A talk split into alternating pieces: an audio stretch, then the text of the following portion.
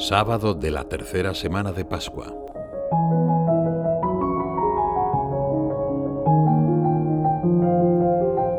Jesús está por concluir su discurso en la sinagoga de Cafarnaún.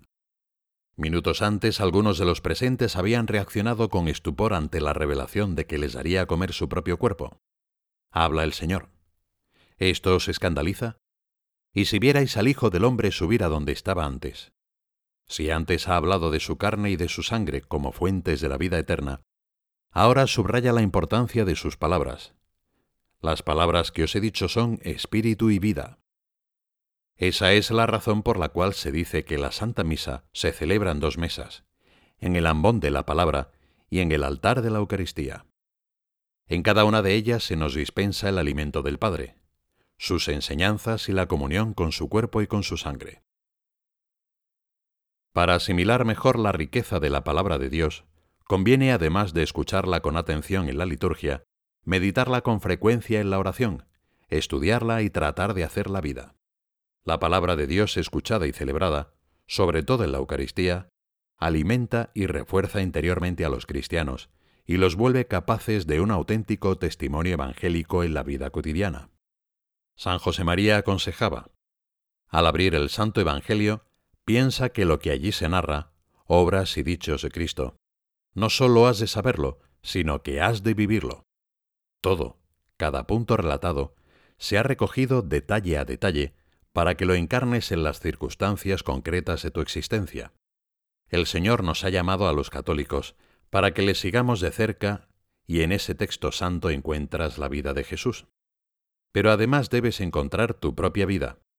Aprenderás a preguntar tú también como el apóstol lleno de amor. Señor, ¿qué quieres que yo haga? La voluntad de Dios oyes en tu alma de modo terminante. Pues toma el Evangelio diario y léelo y vívelo como norma concreta. Así han procedido los santos.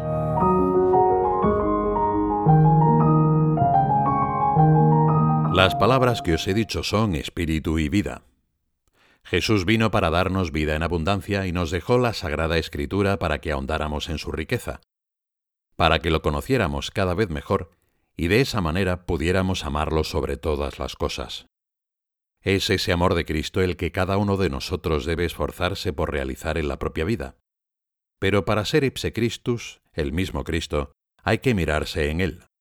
No basta con tener una idea general del Espíritu de Jesús, sino que hay que aprender de Él detalles y actitudes. Y sobre todo, hay que contemplar su paso por la tierra, sus huellas, para sacar de ahí fuerza, luz, serenidad, paz. Podemos pedir al Señor la gracia de mirarnos en Él, como en un espejo. Para lograrlo, San José María acostumbraba a meterse en las escenas del Evangelio, y lo recomendaba como un medio eficaz para crecer en amistad con Jesús, para ver la vida con sus ojos y reaccionar como Jesús lo haría. Entonces los frutos de esa contemplación de la vida del Señor emergerán de modo espontáneo en nuestra conversación y en nuestra vida. Ese reflejo encenderá en nuestros amigos el deseo de conocer más detalles del paso de Jesús por la tierra. Es fundamental que la palabra revelada fecunde radicalmente la catequesis y todos los esfuerzos por transmitir la fe.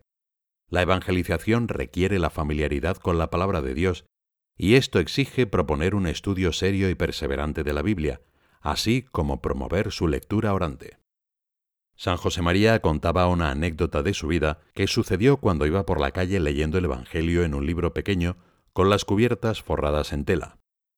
Al pasar junto a unos trabajadores, oyó que se preguntaban qué estaría leyendo aquel sacerdote, y uno de aquellos hombres contestó, también en voz alta, la vida de Jesucristo. La conclusión sobrenatural del fundador del Opus Dei quedó plasmada en el segundo punto de camino. Pensé y pienso que ojalá fuera tal mi compostura y mi conversación, que todos pudieran decir al verme o al oírme hablar, Este lee la vida de Jesucristo.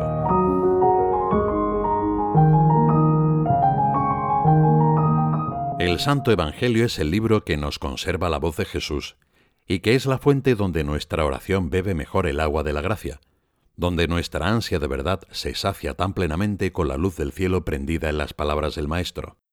Muchas veces preparamos la Santa Misa meditando sus textos, Y cada día podemos leer un pasaje del Nuevo Testamento en donde experimentamos que esas palabras de Jesús son espíritu y vida.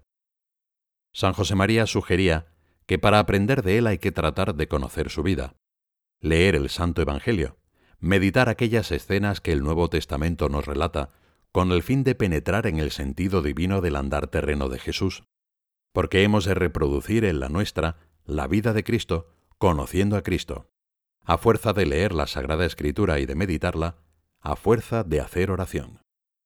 Si entramos por ese camino, también aprenderemos a tratar al Señor siguiendo el ejemplo de los personajes del Evangelio, a pedirle con fe, como el padre del hijo enfermo, a escucharlo con piedad como María en Betania, a tocarlo discretamente como la hemorroísa, a seguirlo sobre todas las cosas como los discípulos. Pero ante todo, aprenderemos de María y de José, que lo conocieron más de cerca, a cumplir siempre y en todo la voluntad de Dios. Por esa razón el fundador del Opus Dei aconsejaba un sendero sobrenatural a partir de la lectura del Santo Evangelio. Que busques a Cristo, que encuentres a Cristo, que ames a Cristo. Pidamos a la Virgen Santísima y a San José que nos alcancen del Señor la gracia de encontrar a su Hijo en la Escritura, de conocerlo y de seguirlo. Amad la Santísima Humanidad de Jesucristo, y de la humanidad de Cristo pasaremos al Padre con su omnipotencia y su providencia, y al fruto de la cruz que es el Espíritu Santo, y sentiremos la necesidad de perdernos en este amor para encontrar la verdadera vida.